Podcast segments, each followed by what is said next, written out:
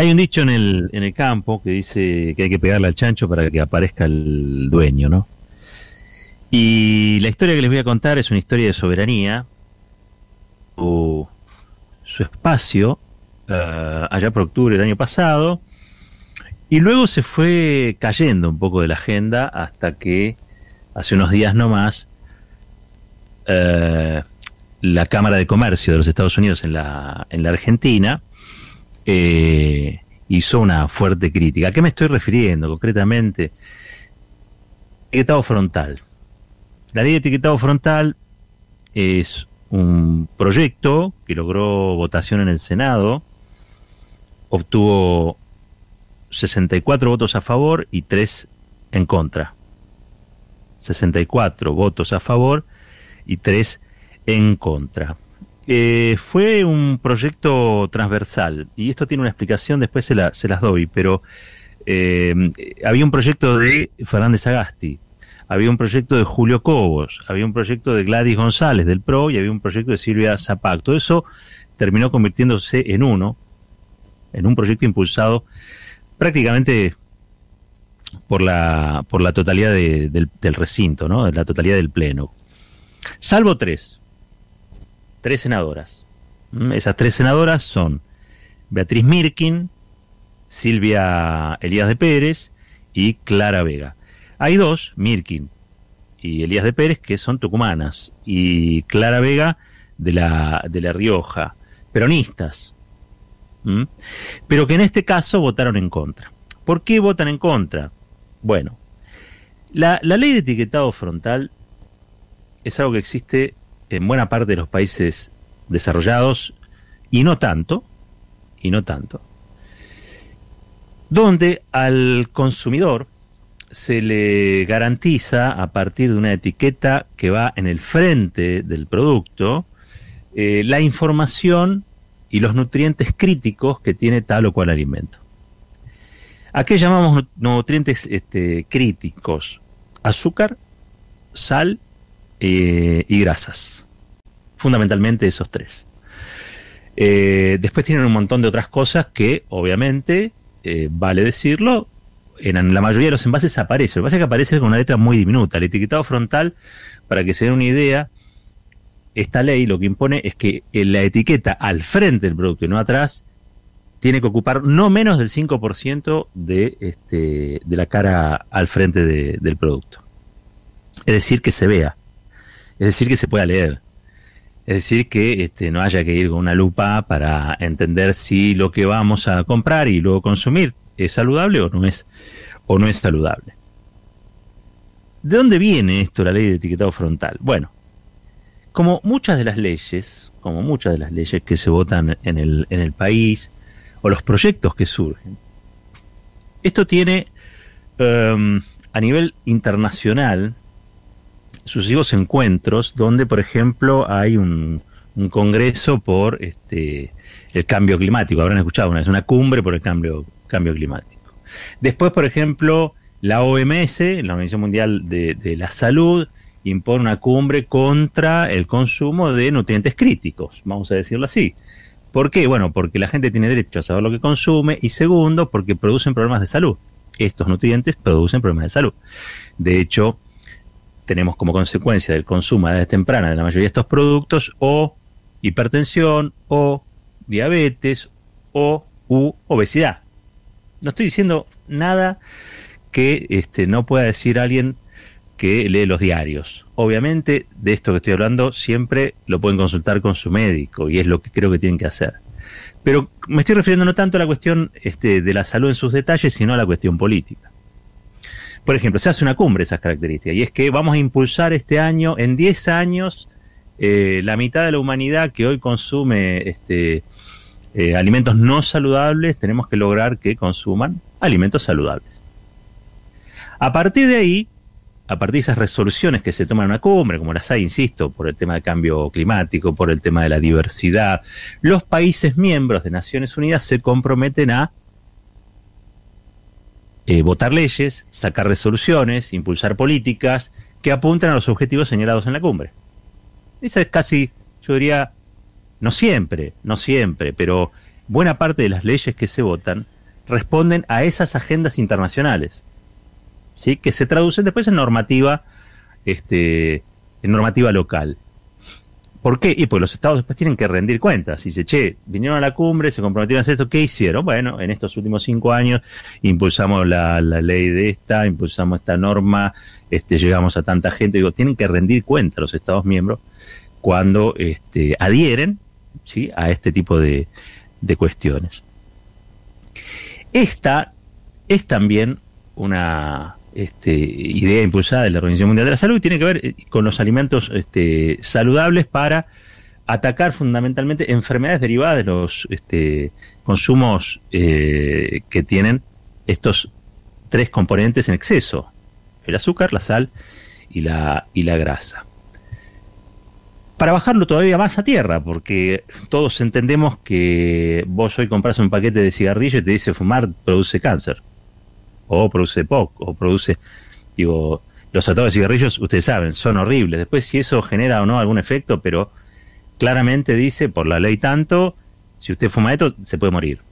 Va a tener complicaciones, lo dicen. ¿sí? Desaparecieron, ya hace muchos años, este, las publicidades de cigarrillos.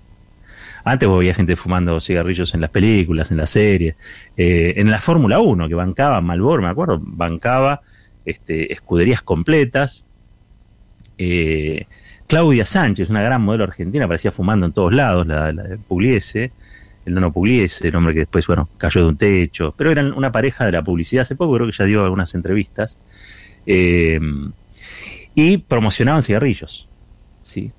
Es más, el galán ah, de hace, no sé, 30 años atrás, y más todavía 40, 50, 60 años atrás, era un galán fumador, que hacía volutas de humo, estaba esperando y hacía volutas de humo. Bueno, todo eso fue cambiando. ¿Por qué? Porque llegó un momento que los países y los estados miembros de este, Naciones Unidas y la Organización Mundial de Salud dijeron, che, esto nos está trayendo muchos inconvenientes en materias presupuestarias, sobre todo en la salud pública. O sea, las tabacaleras están haciendo grandes negocios, ¿sí? Porque por la cuestión adictiva que tiene la nicotina, por la cuestión estimulante que tiene la publicidad, digo, están haciendo grandes negocios, asocian un producto eh, cancerígeno y malo con cosas buenas, como puede llegar a ser un deporte, este, como el automovilismo o como cualquier otro, porque era natural verlo, aparecen en las películas siendo los buenos, los que fuman, etcétera, pero a nosotros esto nos sale carísimo, pero aparte la población se nos está no, no, podemos responder con los recursos necesarios para que la población no se enferme. Entonces, de a poco se fue restringiendo ese derecho absoluto a, a mm, promocionar este, el tabaco, el consumo de cigarrillos, hasta prohibirlo. Y hoy los cigarrillos tienen un etiquetado frontal que advierte a aquel que no puede dejar el pucho y dice, mira que esto te va a hacer bolsa. ¿No? Digo, y eso es una ley. Bueno, eso que empezó en un debate eh, internacional termina siendo una norma en la, en la Argentina. Por supuesto que esto tiene afectaciones a la industria a la industria, en ese caso, industria tabacalera, pero también es cierto que hay ciertas industrias que son este, más amigables eh, con las personas y otras industrias que no lo son tanto. Por lo tanto, también es responsabilidad de los gobiernos encarar algún proyecto que, pueda sustituir eh, a aquellos que están empleados en la industria del tabaco y que puedan desarrollar otras cosas que no sean este, nocivas o peligrosas para la salud. O sea, los estados se, tienen que comprometer y se comprometen a las dos cosas. ¿Mm? No, es la idea de dejar sin trabajo a nadie. Sin embargo, sin embargo, Beatriz Mirkin y Silvia Díaz de, de, Pérez, perdón, eh, también creo que Clara Vega de la Rioja, las tres senadoras que se opusieron, llevaron ese argumento, diciendo, esta ley de etiquetado frontal demoniza al azúcar, es el principal insumo que tenemos en nuestras provincias, este, es una industria eh, de la que viven 62 mil familias, eh, por lo tanto, vamos a votar en contra. Ese fue el argumento. No es que dijeron, che, yo lo voto, pero si a cambio hacemos un programa de reconversión de toda la industria azucarera y este, transformamos esto que eh, va a ser menos demandado, porque de eso se trata, va a ser menos demandado, porque eh, obviamente la gente cuando haya exceso de azúcar quizás no compre ese producto, eso puede tener una afectación, puede tener una consecuencia en el empleo, en la actividad. Bueno, de qué manera se reconvierte o de qué manera el Estado aparece subsidiando una reconversión. Pero no, se plantaron en ese tema y dijeron votamos en contra. Le vuelvo a decir, se votó 64 votos a favor, 3 en contra en el Senado que preside Cristina Fernández de Kirchner. ¿sí? Desde octubre eso hasta ahora no se supo mucho más. No se supo mucho más. Este, hubo algunas críticas de la COPAL, de, con Funes, Daniel Funes de Rioja a la cabeza, que es la, Cámara Alimenticia. Uno sospecha que hubo cierto lobby. La cuestión es que se trabó. De octubre hasta ahora, la verdad es que todavía le falta media sanción. La, la norma no salió, la ley no salió. Eh, hubo en ese en estos meses, en ese en ese tiempo algunos comunicados, les decía lo de lo de la Copal decía, bueno, este hagámoslo gradualmente. Nosotros también teníamos un proyecto, decía Funes Rioja, hagámoslo gradualmente. No demonicemos, no demonicemos a los alimentos. Este no, no lo hagamos tan de golpe. Bueno, ese era un poco el, el planteo. Hasta, ¿sí? Hasta que en estos días donde pareciera que se le puso velocidad a la posibilidad de darle este, finalmente sanción en diputados, habló el dueño del chancho. Y habló este, el, el dueño del chancho, quiero decir, que habló quien sería el titular o el presidente de la, la AmCham. La AmCham es la Cámara de Comercio de los Estados Unidos en la, en la Argentina. ¿Qué dijo? ¿Qué dijo el señor que se llama, ya les digo, Alejandro Díaz? Alejandro Díaz, a partir, eh, por medio de un comunicado, al que tituló con etiquetas pero correctamente, se pronunció de forma contundente y aseguró que no constituye ¿sí? La ley de etiquetado, etiquetado de alimentos un elemento de advertencia en la comunicación, sino un castigo para los comercializadores. Sigue, señor Díaz. Los agentes económicos saben conducirse en dos escenarios, la incertidumbre y la, y, la previsibilidad. Para cada uno de ellos definen estrategias que les permiten desarrollar su negocio. Sin embargo, no se conocen aún recetas que decididamente abogan por ahuyentar inversiones, obstaculizar el comercio y poner en riesgo fuentes de trabajo utilizando premisas que aparentan solucionar los problemas de la sociedad cuando en el fondo los ocasionan. ¿What? ¿What, Mr. Díaz? ¿Qué dijo? Vamos de vuelta. No se conocen aún recetas para aquellos países que decididamente abogan por ahuyentar inversiones, obstaculizar el comercio y poner en riesgo fuentes de trabajo utilizando premisas que aparentan solucionar los problemas de la sociedad cuando en el fondo los ocasionas. En ese sentido, señaló Díaz, que recientemente la legislatura provincial de Tierra del Fuego prohibió por ley la cría de salmones en su territorio y cuestionó no hubiese sido adecuado preservar esa actividad económica que genera un commodity de alto valor exportable bajo mecanismos probados que minimicen el impacto en la salud de sus consumidores. En la misma línea enfatizó que en los próximos días será el turno de los diputados nacionales, quienes se muestran deseosos por obstaculizar el proceso de reactivación económica del país al tratar del proyecto de etiquetado frontal. Dice que nuestros diputados, los diputados de la Nación Argentina, ¿sí? están deseosos por obstaculizar el proceso de reactivación económica del país al tratar el proyecto de etiquetado, frontal. What? Mr. Perdón, ¿no? Porque esto yo les dije que era un asunto de soberanía, no es una cuestión alimentaria simplemente, es una cuestión de soberanía. Eh, cabe recordar que el proyecto fue aprobado por el Senado, dice papá, se, se demoniza una serie de alimentos que contienen nutrientes críticos y que forman parte del tejido productivo de numerosas provincias. ¿sí? Eh,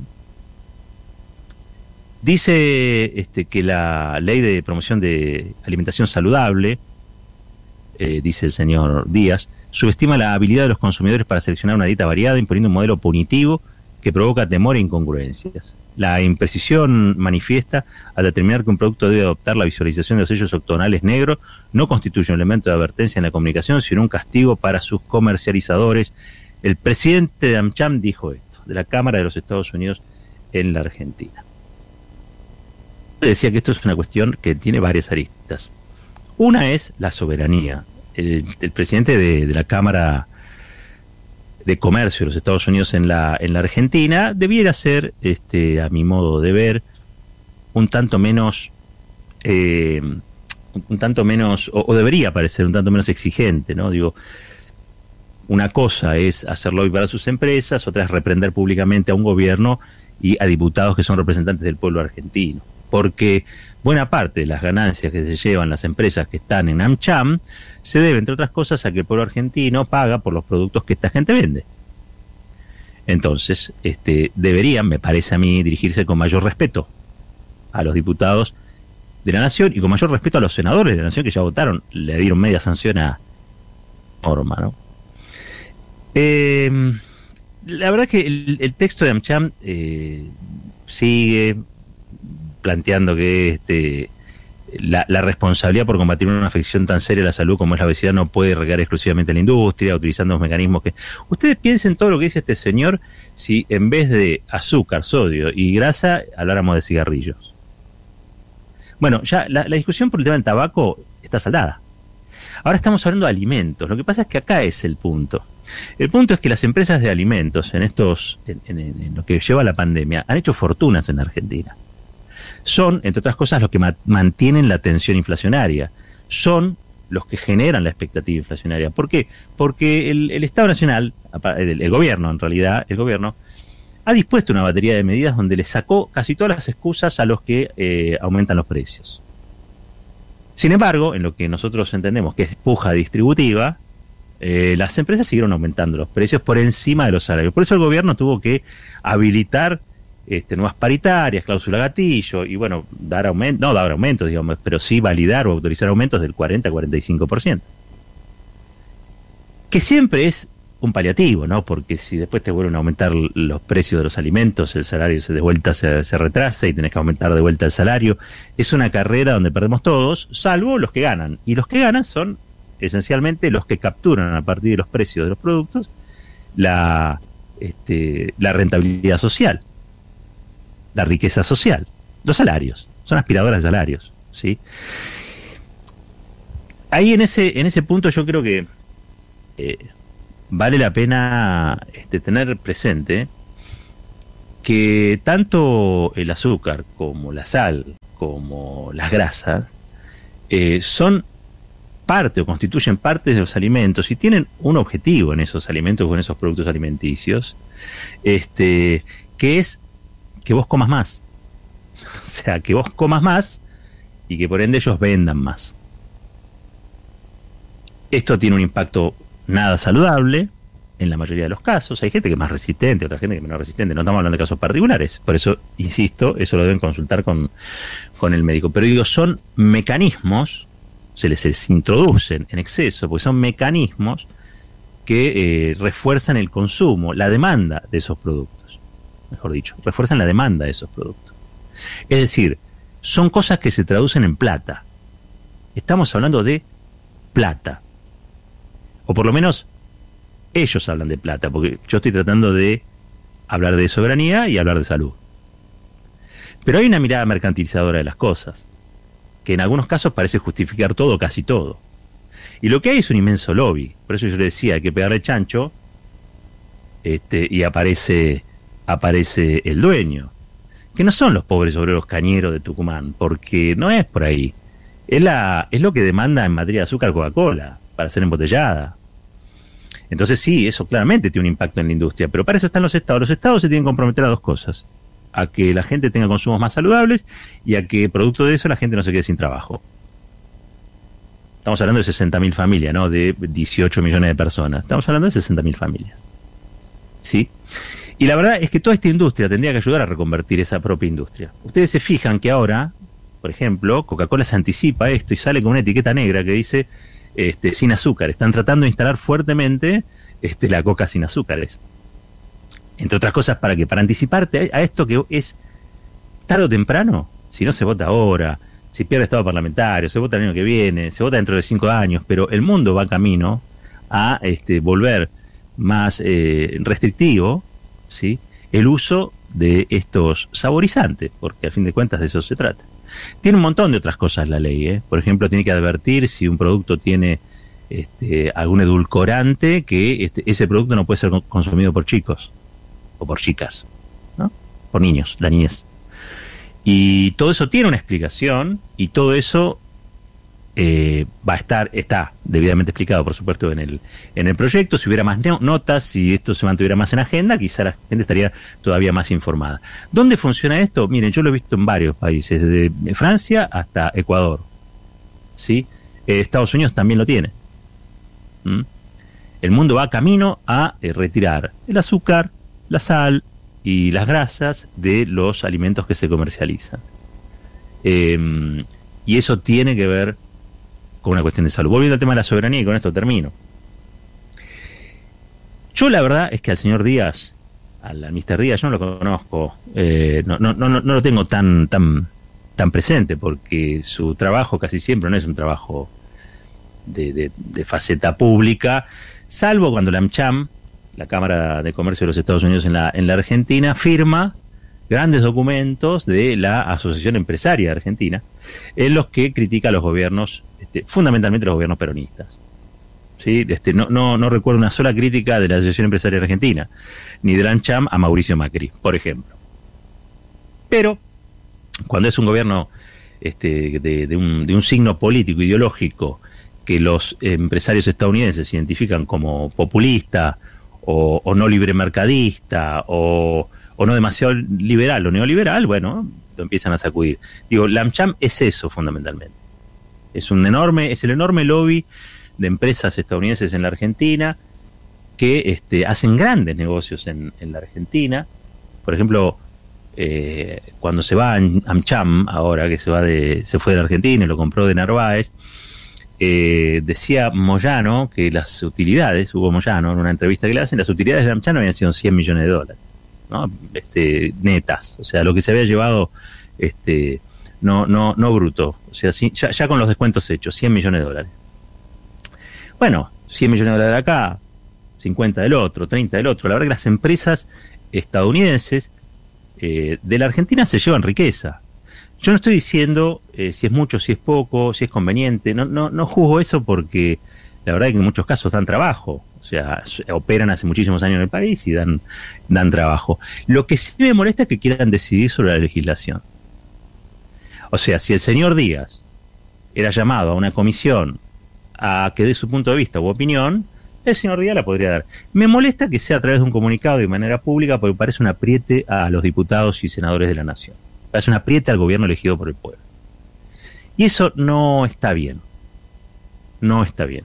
Aparte, en general, no es la no es la manera más conveniente digamos que utilizan estos grupos no porque generalmente son más más civilinos más de pasillo más de, de comerle la oreja a tal o cual pero bueno estamos ahora ya en una abierta puja que insisto para mí es de soberanía el gobierno es quien tiene la potestad de defender la salud de las argentinas y de los argentinos así como lo viene haciendo con la pandemia también con los alimentos y debe sobreponerse a cualquier tipo de presión, fundamentalmente la presión de los Estados Unidos a través de sus empresas, fundamentalmente.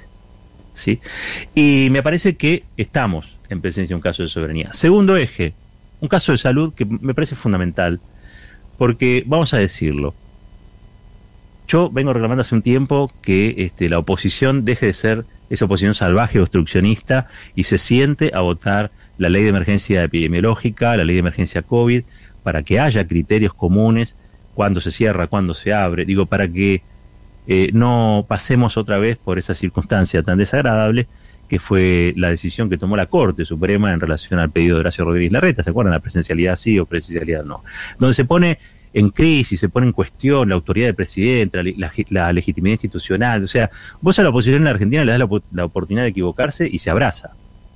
Viene con los brazos abiertos así corriendo y se abraza la equivocación. No es la idea. No es la idea. Con la salud no va a eh, haber mayor pujo rencilla.